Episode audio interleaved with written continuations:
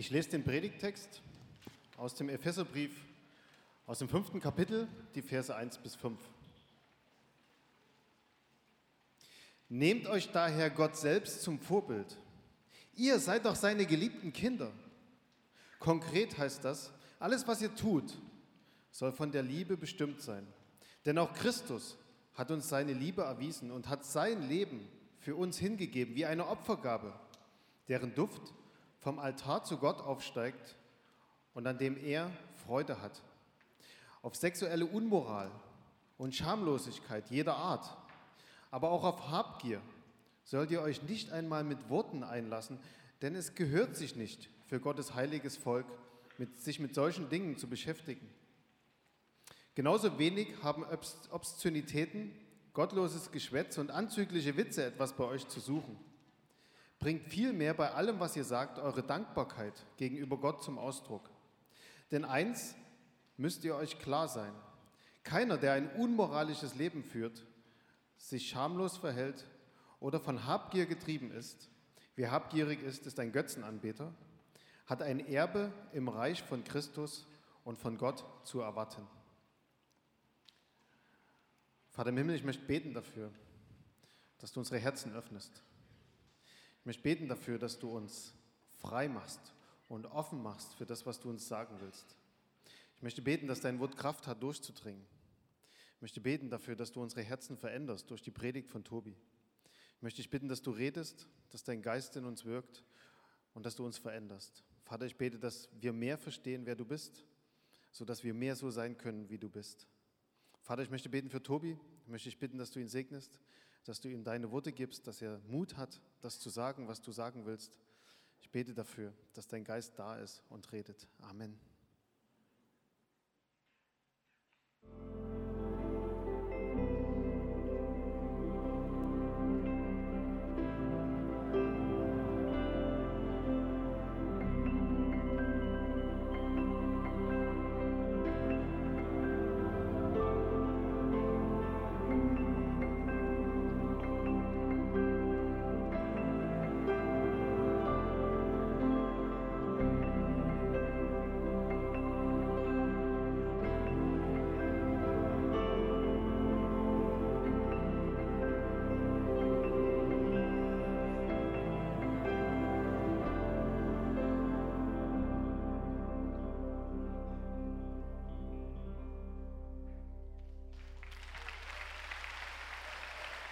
Guten Morgen. Ich möchte ganz besonders die begrüßen, die ganz oben in der letzten Reihe sitzen, weil bei Ulis Input saß ich da oben, ihr schwitzt wie Viecher. Also das ist ja unfassbar da oben. Also schön, dass ihr das aushaltet da oben. Da unten ist kalt, ihr müsst euch da oben hinsetzen. Ja. Ich hoffe, ihr habt genug zu trinken, habt ihr ja schon mehrmals heute gehört, das ist sehr schlau. Wir wollen heute einen Text angucken, hast du gerade gehört, der ist ja so richtig positiv. Er fängt positiv an, dass man von der Liebe bestimmt werden soll, da sagt noch jeder im Raum, yes, go for it, love forever. Love everybody, love, peace. Das ist super, ja. Und dann geht es weiter und dann denkt man sich gleich, oh Mann, ja, sexuelle Unmoral vermeiden, Habgier, kein unmoralisches Leben führen. Dann denkt man sich, oh, jetzt wird es anstrengend, gell? Also bis da Liebe ist ja noch okay, aber sexuelle Unmoral, das würde ja bedeuten, wenn man die Bibel schon mal gelesen hat, das bedeutet alles, was außerhalb der heterosexuellen Ehe ist, laut der Bibel, wäre schon sexuelle Unmoral also Pornografie, irgendetwas Sex vor der Ehe und so weiter. Und dann sagen die meisten gleich, oh Mann, das ist doch so altbacken, was soll denn dieser Mist jetzt? Bis jetzt war die Fiuko so lustig und jetzt wird sie spießig. Und die meisten glauben immer so einen Begriff davon, dass Gott, das habe ich auch tief in mir drin, immer so den Grundreflex, Gott meint es eigentlich nicht gut mit uns. Ja, der überlegt sich irgendwelche Gebote, irgendwelche Sachen, wie er uns maximal quälen kann. Also er sitzt oben im Himmel und denkt sich, wie kann ich den Christen so einen reindrücken? Ich mache mal so eine sexuelle Moralethik, wo alle versagen, dann fühlt sich jeder schlecht, geht auf die Knie, sagt, oh, ich böser Mensch. Und ich, Gott, freue mich dann darüber. Wir alle glauben das bis zu einem gewissen Punkt. Ich kenne viele junge Menschen, mit denen ich rede, sagen zum Beispiel, okay, Tobi, wenn wir das jetzt mal ernst nehmen mit der sexuellen Unmoral, äh, wie weit darf man denn gehen, dass man dieses Gebot noch nicht bricht? Ja, da kommen irgendwie ganz logische Sachen, so finde ich immer sehr lustig. In der Jugendarbeit lässt ja ein Pärchen, fragt mich, ja, Tobi, ist die Bikini-Zone noch okay? Weißt du, was Bikini-Zone ist? Gut, kannst du dir vorstellen. Sag ich, äh, ist eine Frage. Ja? Da habe ich denen so gesagt, also das ist eine interessante Frage, wie weit darf ich gehen, dass ich noch nicht sündige? Ich übertrage das mal auf ein anderes Gebot. Du sollst nicht töten. Wie weit darf ich gehen, dass jemand noch nicht ganz getötet habe, nur gequält habe und so richtig alles an ihm ausgelassen habe, aber noch nicht getötet habe? Wie weit darf ich gehen, Herr Pfarrer?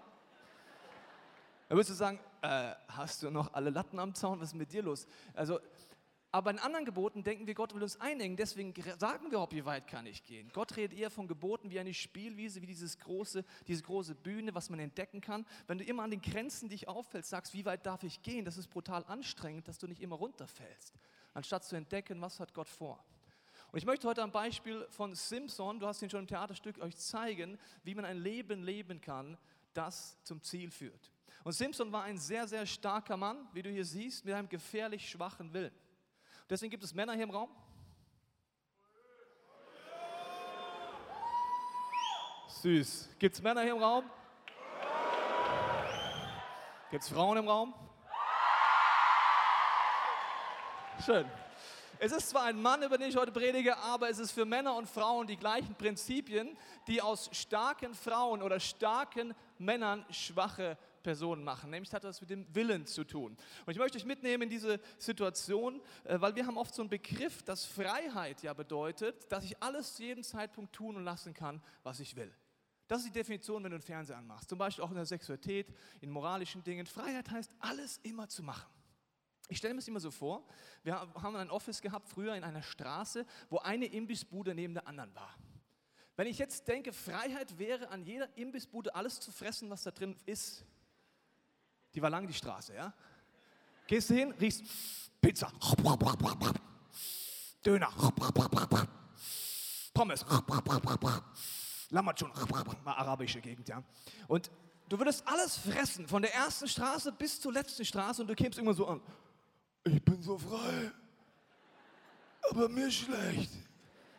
Also Freiheit bedeutet ja nicht alles, was ich rieche, zu fressen, auf Deutsch gesagt, ja, sondern zu überlegen, tut mir das gut, habe ich eigentlich schon genug gegessen und so ist es auch bei diesen ganzen anderen Themen. Und Simpson äh, ist in dieser Spannung drin. Auf der einen Seite kündigt dieser Engel, wie gerade eben erzählt, seine Geburt an und auf der anderen Seite macht er einen Kompromiss in seiner Berufung wegen einer Handvoll Süßigkeiten äh, in dem Sinne. Ich sage dir gleich, was das für mich bedeutet. Auf der einen Seite hat er krasse Aussagen um sein Leben. Du wirst ein ganzes Volk in die Freiheit führen. Auf der anderen Seite hat er unkontrollierte Wutausbrüche und tötet Menschen.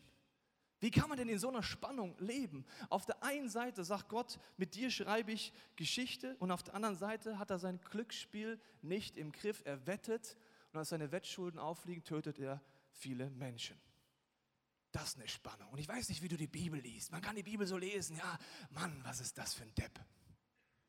Zum Glück bin ich besser. Weißt du, was das Dumme ist?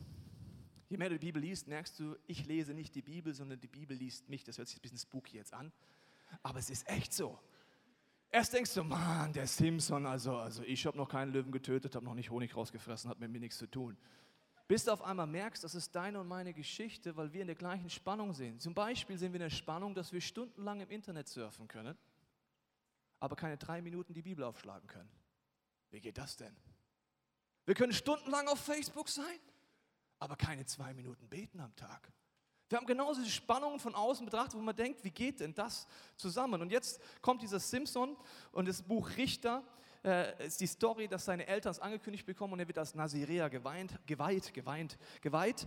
Und die Situation ist folgende: Das war die Situation, du konntest Priester werden, Levit, oder wenn du gesagt hast, wie der Uli gestern, wenn du ganze Sache machen willst mit Gott, zum Beispiel die Taufe ist jetzt äh, heute ein Symbol. Konntest als Nazirea leben. Das heißt, du warst nicht im, im Allerheiligsten oder im Tempel, du hast ganz normal gelebt in deinem Alltag, aber durch äußerliche Zeichen hat man gesehen, du machst ganze Sache mit Gott. Zum Beispiel die Haare nicht schneiden. Es geht nicht darum, um Hippie sein. Du weißt, ich wollte erst nicht Christ werden, weil ich dachte, ich muss dann lange Haare haben. Das bedeutet es damals nicht. Nicht lange Haare hieß damals, dass ich von außen sehe, was du in deinem Herzen entschieden hast. Mein Ehering ich habe richtig fetten, damit man den sieht. Ich sage immer, meine Frau ist meine Trophäe, dann muss der Ring auch fett sein. Genau. So. Ja. Und dieser Ehering ist ein äußeres Zeichen für eine Herzensentscheidung, dass ich zu meiner Frau gesagt habe, ich bleibe bei dir durch dick und dünn, wir bleiben zusammen. Genauso die lange Haare war ein äußeres Zeichen für eine Herzensentscheidung, ich mache ganze Sache mit dem Gott. Das zweite Symbol war, dass er nichts trinken sollte ja, und nichts Unreines essen. Und ich komme aus Bayern, da hat man gewisse Probleme, wenn man kurz keinen Alkohol trinken will. Ja. Ich habe mal eine Woche Medikamente genommen und hab, musste, durfte keinen Tropfen Alkohol trinken. Dann habe ich erst gemerkt, Bayern sind alles Alkoholiker. Also egal, wo ich hingehe, da wird immer gesoffen, ist mal ehrlich. Also ist jemand aus Bayern da? Ja! Habt ihr schon Weißwurst Frühstück gemacht? Weißbier? Nee, okay. Ja, also in Bayern hast du andauernd, trinkst du Alkohol und hier heißt auch da, das heißt, du kommst in Situationen, wo dich jemand fragt, magst du Bier? Sagst, na. Auf Hochdeutsch magst du ein Bier? Sagst, nein. Und dann äh, sagt er, warum nicht? Das heißt, wieder ein äußeres Zeichen und damals war Alkohol auch normal. Ja, ich habe eine Entscheidung getroffen, eine Herzensentscheidung. Das erinnert mich jeden Tag daran, an diese Herzensentscheidung. Jedes Mal, wenn ich Alkohol angeboten bekomme, erinnere ich mich daran, an meine Sache, ganze Sache mit Gott zu machen. Dann noch eine Sache, nichts Totes berühren. Auch das war etwas, wo, äh, wo man erst sagt, ja, was soll das? Nichts Totes als Symbol dafür alles, was destruktiv und zum Tod führt. Die Bibel sagt, das ist Sünde. Sünde führt zum Tod. Das sind Dinge, die mich zerstören. Und es sind Dinge, die ich erstmal nicht ernst nehme, wie Simpson, am Ende vom Tag sie mich doch zerstören. Ich will mir die angucken. Er hat dieses Gelübde, er will ganze Sache machen. Genau wie gestern Leute gesagt haben, ich will mich taufen lassen. Oder wie du vielleicht als Christ schon gesagt hast, ich wünsche mir Gott von ganzem Herzen nachzufolgen. Das ist die Situation von Simpson.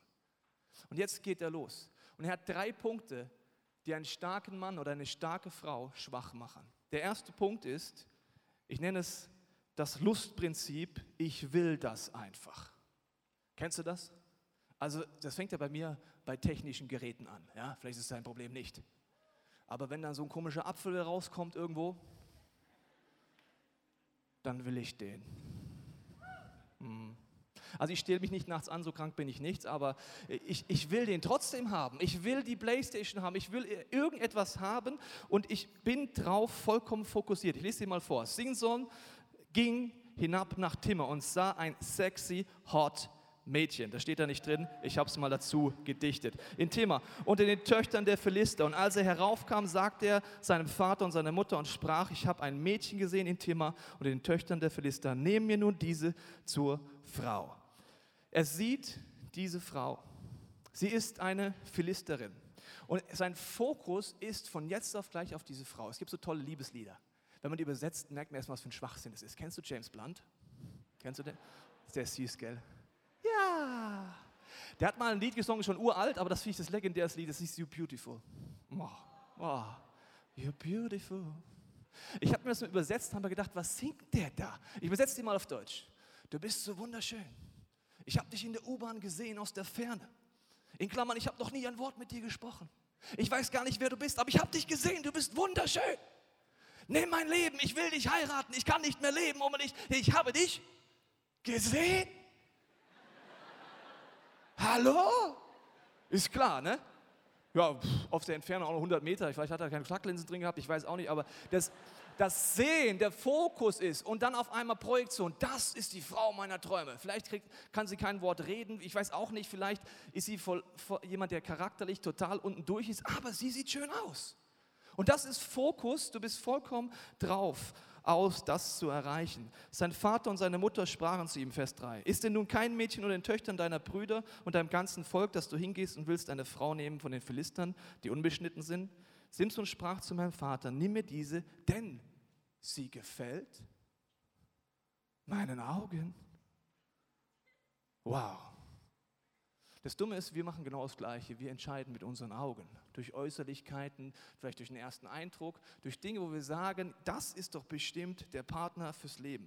Äh, ein Freund von mir hat mal einen Inder getroffen und mit dem hat er ein Meeting gehabt, ein Business-Meeting. Und wenn ein Inder Fokus sagt, sagt er, fuck es. Er sagt zum ersten Mal in diesem Meeting, fuck es. Oder so, what? Fuck us? Fuck us? Fuck us? Ah, fuck us. Fokus. Ah, ja, ja, ja. Aber das finde ich nicht schlecht, diesem Zusammenhang, dieses Wortspiel, weil die Philister waren ein Volk, wo Gott vorher einen Tipp gibt, sagt, wenn du ganze Sache mit Gott machen willst und dir einen Partner suchst, der mit Gott nichts zu tun haben willst, wirst du Gott nicht nachfolgen können auf die gleiche Art und Weise. Wenn du heute hier drin sitzt und vielleicht in einer Partnerschaft bist und sagst, ich mache nicht diesen ganzen Schritt, also warum solltest du sein, will ich dir kurz erklären. Christsein, von dem der Uli erzählt haben, ich erzählt haben, ist kein Regelwerk. Das ist ein Lebensstil. Da geht es darum, Gott zum Chef deines Lebens zu machen, zu herausfinden, was sein Wille ist. Und wie will ich das mit jemandem teilen, der sagt, ich kenne das nicht, ich will das nicht, und der zu mir sagt, mach du ruhig. Das ist kein Hobby, verstehst du? Das ist nicht wie Fußball. Ja, geh du zum Fußball und ich gehe in der Zeit shoppen.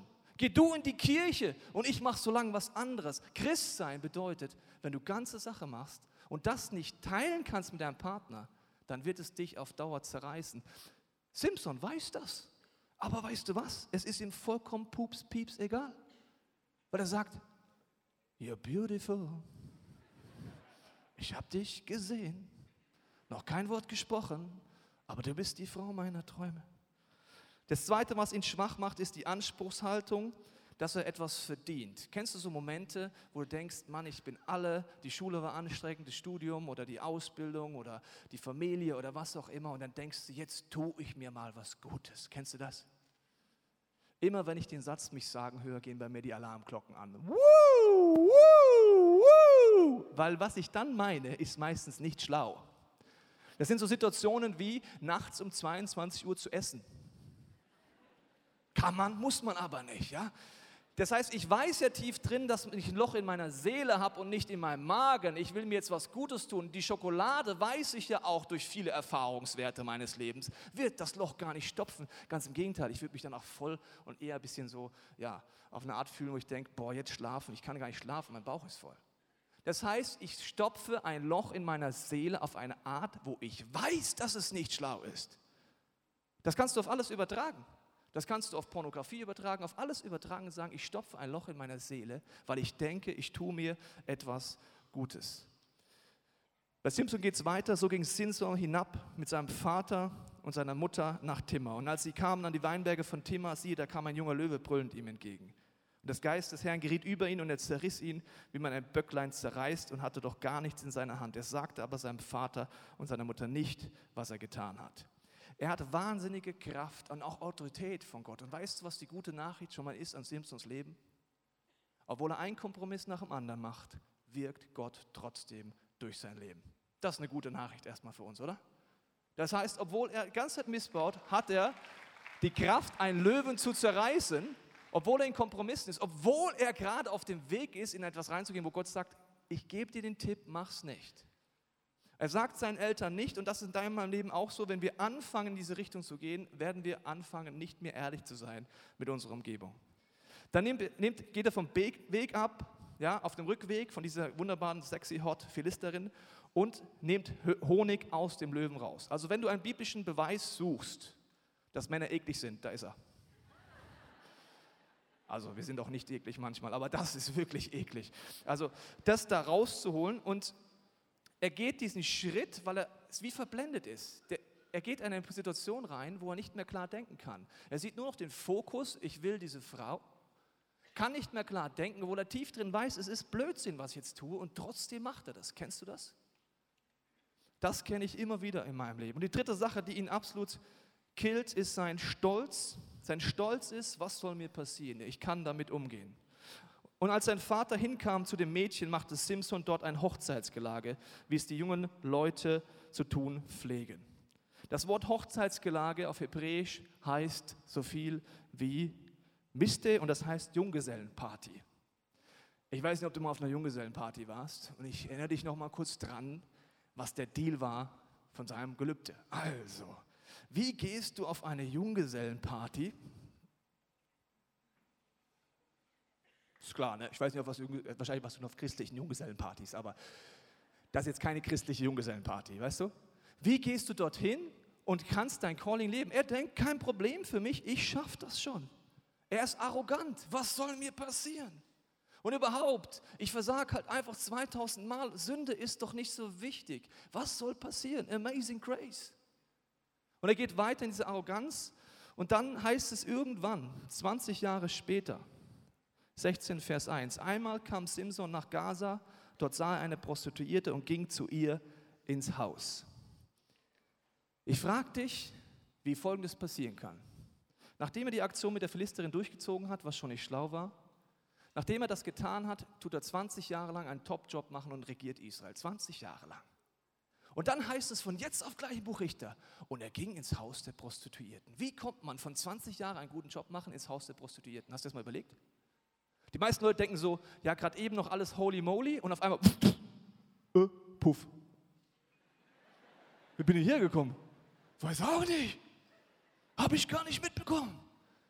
Also du kommst ja nicht über Nacht dorthin und das Gaza war das Hauptquartier des Feindes von Israel. Er war der König oder der Richter von Israel, der Chef von Israel. Wie kommt der Chef von Israel in die Hauptstadt des Feindes, was 40 Kilometer von seinem Amtssitz entfernt ist? 40 Kilometer sind ca. 80.000 Schritte, habe ich mal nachgerechnet. 80.000 Schritte. Wie komme ich dorthin, dass ich an den Punkt komme, wo ich nicht hinkommen wollte? Indem ich 80.000 Schritte gehe. Er geht nicht einen Schritt, bumm, und dann ist mein Leben zerstört oder ich bin an einem Punkt, wo ich nicht hinkomme, sondern einen Schritt nach dem anderen. Ich kenne keine Person, die eine Beziehung eingeht und sich dann einen zehn jahres plan überlegt, wie sie pornografieabhängig wird. Kennst du so eine Person? Nö, ich nicht. Ich kenne Leute, die gehen in eine Beziehung ein dann der erste Schritt ist, du bist frustriert in der Beziehung, du merkst, der Konflikt wird nicht gelöst, du hast keine Ahnung, wie du den Streit löst. Und der nächste Schritt ist, dass der Streit einfach da bleibt und beim nächsten Streit du über den gleichen Streit von gestern wieder streitest. Ganz schlimm sind dann so Paare, die sagen, ja, vor 40 Jahren hast du doch. Dann wird es ganz krass. Der nächste Schritt ist, dass der Frust so weit führt, dass du vielleicht denkst, ah komm, ich setze mich mal an meinen Computer. Jetzt bin ich schon sechs Schritte gegangen, hast du gesehen? Noch nicht 80.000, erst sechs. Geh am Computer und klickst so ein bisschen rum. Komm, frustriert, gerade gestritten. Einfach so abends ein bisschen rumklicken, klick, klick, klick. Und auf einmal Pornografie entsteht so, oh, das ist ein Bild, klick. Na, sollte ich vielleicht nicht angucken, aber klick, klick, klick. Ein Film, klick, noch ein Film, klick. Schau, wie viele Schritte ich schon gegangen bin. Und erst dann kommst du an einen Punkt, dass du dich immer weiter zurückziehst, vielleicht der Frust immer größer wird und du sagst, ich will gar nicht mehr mit meinem Partner nahe kommen, weil der Frust wird immer größer. Und ich gehe Schritt für Schritt für Schritt wohin, wo irgendwann die Beziehung zerstört ist. Ich möchte an dem Punkt den Krischer fragen. Krischer, wie hast du das erlebt, dass du Schritt für Schritt einen Weg gegangen bist, der dich von Jesus weggeführt hat? Bei mir war es so, dass ich aus einer Umgebung komme, wo es eigentlich nur um Leistung ging, meine Freunde, meine Eltern und auch meine Lehrer. Es ging immer nur darum, wer ich bin, was ich kann. Und dann habe ich angefangen zu lügen und habe äh, angefangen, Noten zu erfinden. Und da war es so, dass wir umgezogen sind. Und als wir umgezogen sind, habe ich mir einen neuen Freundeskreis gesucht. Und dieser Freundeskreis, das war die Drogenszene von der Stadt und die, und die Kneipenszene. Und dann bin ich dort reingerutscht und ich habe mich zu Hause ganz, ganz schlimm mit meinen Eltern zerstritten, vor allem mit meinem Vater. Wir hatten über zehn Jahre lang brutalsten Streit zu Hause. Und dann habe ich mir einen Ersatzpapa gesucht in dieser Drogenszene und ähm, der war Schwerstalkoholiker und seine Frau, die war eine Prostituierte. Und dann ging es immer so weiter und immer so weiter und ich bin da immer tiefer reingerutscht, bin aber am Freitagabend und am Sonntag in die Gemeinde gegangen, zu mir in die Jugend, auch in den, in den Gottesdienst und habe äh, mich vorne hingestellt und habe Zeugnis gegeben, wie toll Jesus ist in meinem Leben. Ähm, und dann war es so, dass ich mich da so reingesteigert habe, dass ich selbst äh, drogenabhängig geworden bin, dass ich selbst meinen Konsum von Drogen nicht mehr unter Kontrolle hatte, total abgerutscht bin und auch mit, mit, dem Lügen das so professionell hinbekommen habe. Also ich habe mein Abschlusszeugnis fälschen lassen von einem Kumpel, dass erst zwei Stunden vorm Abiball mein Vater oder halt meine Eltern erst rausbekommen haben oder mitbekommen haben, dass ich durchs Abi gefallen bin. Und dann gab es ein Gespräch und dann haben sie mich auf eine ähm, Drogentherapie nach Landshut gebracht. Wie viele Schritte ist der Krischer gegangen, um an diesen Ort zu kommen? Viele, viele Schritte. Das war nicht über Nacht dass er auf einmal auf einer Therapiestation ist. Er hat es nie geplant zu sagen, ich will eines Tages dort sein. Genau wie Simpson das macht, geht er Schritt für Schritt. Vielleicht ist bei dir was komplett anderes. Aber Simpson hat die Arroganz zu sagen, mir wird sowieso nichts passieren. Wie viele Möglichkeiten hätte Simpson gesagt, sagen können, ey, warte mal, was mache ich hier eigentlich? Warum laufe ich denn hier lang? 80.000 Schritte lang hätte er sagen können, warte mal, das geht in die falsche Richtung. Warum laufe ich nach Gaza? Was will ich dort? Und das kenne ich in meinem Leben eben auch, dass es Schritt für Schritt für Schritt für Schritt für Schritt für Schritt für Schritt geht. Und irgendwann bist du an einem Punkt, wo du nie hin wolltest. In einer Beziehung, wo du vielleicht jahrelang drin bist und denkst, warum bin ich hier? Oder mit Sünde in deinem Leben, wo du sagst, das weiß keiner, nicht mal jemand in meiner Jugendgruppe, die Leichen, die ich in meinem Keller da übertragenen Sinne vergraben habe. Und das sind die Momente, wo Simpson dann sagt, was soll mir schon passieren? Und das zum dritten Mal hast du im Theaterstück gehört, die Leila ihn fragt, warum hast du, was ist dein Geheimnis, dass du diese Kraft hast? Sagt, das sind meine Haare. Und seine Haare werden abgeschnitten. Und er wird gefangen genommen von den Philistern, seine Augen werden ausgestochen und er wird zu Gespött der ganzen Massen abgeführt. Hast du dieses Bild vor ihren Augen? Gefesselt, ausgestochene Augen, gespött. Das Problem an Sünde ist, dass es eines Tages so ein Moment kommt, wo es rauskommt. Genau wie Krischer einsam dort sitzt und sagt, ich habe keine Ahnung, wie ich dorthin gekommen bin. Und außen weiß es keiner, aber innerlich weiß er, er ist ganz weit weg. Ich möchte mit dir darüber nachdenken, was hilft dir, dort eben nicht zu landen, beziehungsweise dort rauszukommen. Und du kannst diese Schwächen, die wir alle haben, diesen Fokus auf etwas, wo wir eigentlich wissen, es tut mir nicht gut, diese Beziehung oder was auch immer, dass wir es umfokussieren. Das ist mein erster Tipp. Das kann dich stark machen. Umfokussieren bedeutet folgendes, dass du dir überlegst, wie kann ich, wenn ich wieder denke, das ist die Erfüllung meiner Träume, obwohl ich im Kopf weiß, es ist Schwachsinn, was ich jetzt tue. Oder ich fülle gerade mein Seelen noch, es klappt nicht. Wie kann ich umfokussieren? Ich mache dir jetzt ein lustiges Beispiel. Du musst einfach an was anderes denken. Das hört sich ganz simpel an. Aber zum Beispiel, ich komme manchmal uns sonntags äh, nach dem Predigen und dann kommen manchmal, ich nenne das so selbsternannte, äh, soll ich sagen, Christenprediger. Also die wollen einfach den Prediger wieder auf den Boden der Tatsachen zurückholen. Ich weiß nicht, ob du so Menschen kennst, wahrscheinlich nicht. Die denken, Mensch, der war auf einer großen Bühne, den muss ich jetzt demütigen. Ja? Und dann kommt irgendwie so ein Feedback. Ja? Und das Feedback ist so, ja, also deine Predigt war ganz gut, aber das und das geht gar nicht. Und Witze macht man übrigens in der Predigt auch nicht. Und bam, bam, bam, bam, bam. Weißt du, was ich mache, wenn ich aus dem Gespräch raus will? Umfokussieren. Ich habe einen Satz, den kannst du dir merken. Der geht dann so. Also wenn er mich dann so zuballert mit so negativen Feedback, sage ich einfach nur von jetzt auf gleich, kann man eigentlich Brot einfrieren? Was? Brot? Wie jetzt? Ja, kann man Brot einfrieren? Ja, wie meinst du das? Ja, natürlich. Und Toastbrot? Äh, ja, auch. Okay, danke fürs Gespräch. Tschüss. Das nennt man umfokussieren. Der ist so überrascht gewesen, der, kann gar nicht mehr weiter schimpfen. Ich finde es lustig. Also das ist umfokussieren. Und wenn du...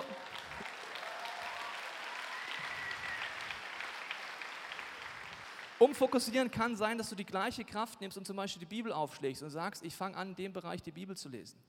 Ich war vor einiger Zeit mit ein paar befreundeten Pastoren äh, in Las Vegas. Wir sind von dort auf einen Harley-Trip, Harley-Davidson-Trip losgezogen und haben dort noch eine ehemalige Edelprostituierte getroffen, die auf eine Konferenz zu uns später kam. Und wir haben sie interviewt.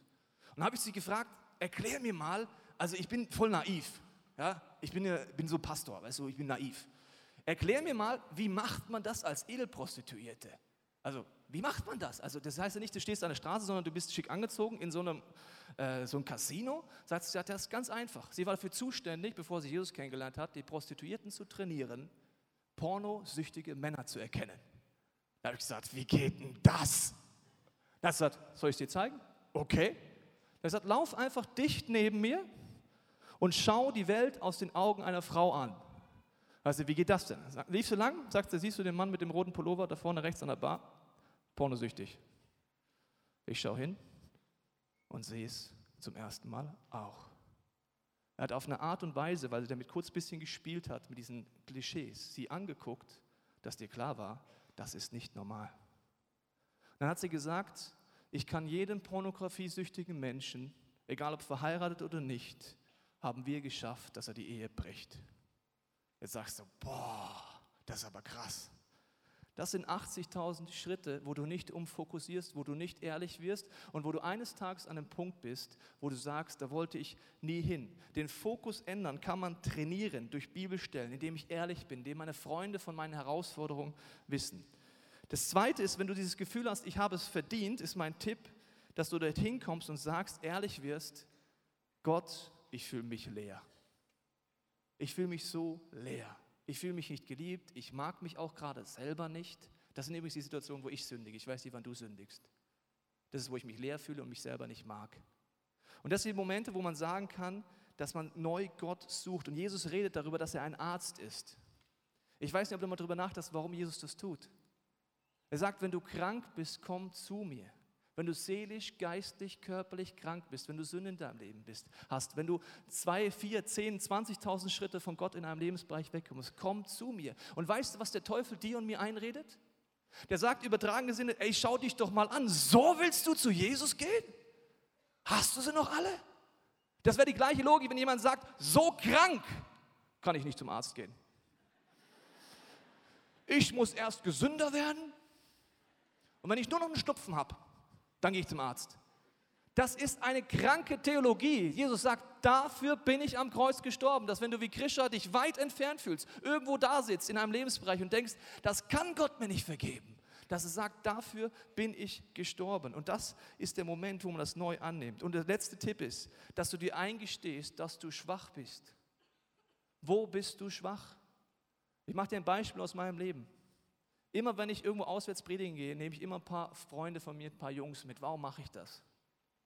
Ich mache das, weil meine Jungs auf eine Art auf mich aufpassen. Das hört sich ein bisschen vielleicht doof für dich an, aber es ist so. Ich will gar nicht erst in Situationen kommen, wo ich alleine in einem Hotelzimmer bin, wo ich alleine irgendeinen Fernseher auf der Bude habe, wo ich alleine irgendetwas machen könnte, was ich danach bereue. Deswegen habe ich die Jungs dabei. Jetzt kannst du sagen, Mensch, bist du schwach. Ja, bin ich.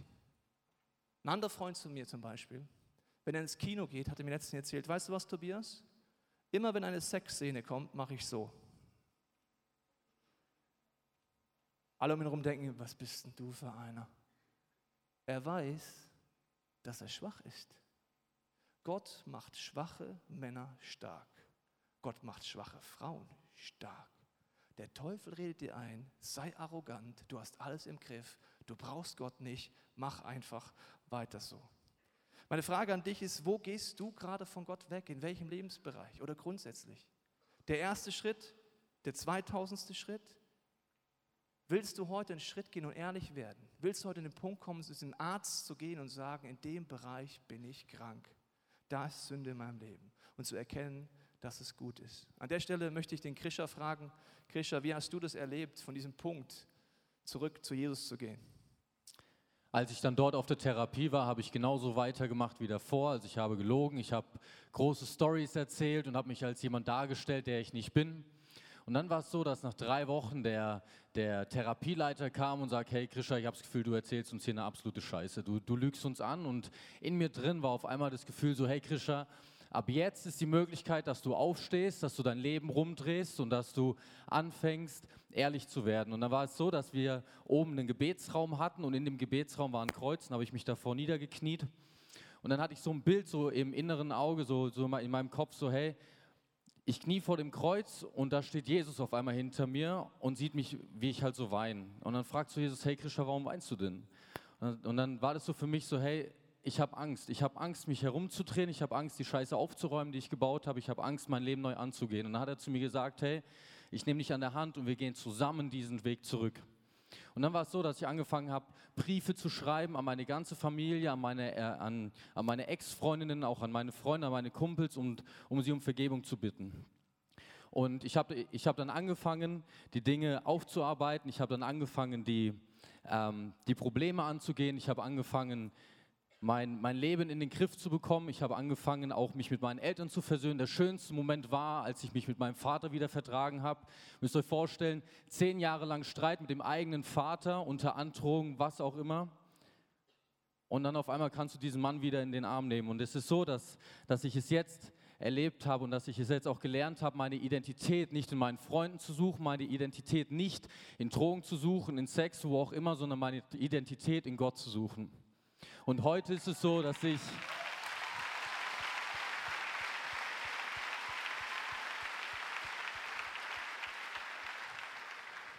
Und heute ist es so, dass ich meine, meine Ausbildung abgeschlossen habe. Ich darf jetzt als, als Jugendpastor im ICF bei uns in München arbeiten. Ich habe den besten Chef der Welt. Und, ähm, Was muss er sagen, weil sonst wird er gefeuert? Ja, okay. Und es ist ein absolutes Privileg, wirklich das hier mit euch zu teilen. Vielen Dank, Richard. Bleiben.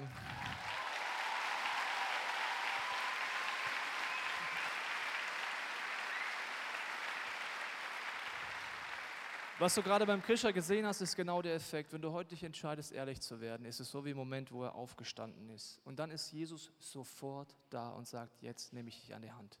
Das kann ein Weg sein, das kann ein Vergebungsweg sein, es kann ein Wiederherstellungsweg sein, es können viele Schritte gehen. Der Unterschied ist nur, Sobald du dich umkehrst, das nennt man Buße tun, wird ab diesem Moment Jesus schon hinter dir stehen, so wie es der Christa gesagt hat, dich bei der Hand nehmen und sagen, jetzt gehen wir den Weg gemeinsam, durch all die Probleme durch, in Freiheit rein. Vielen Dank, Christa, dass du das erzählt hast. Danke dir.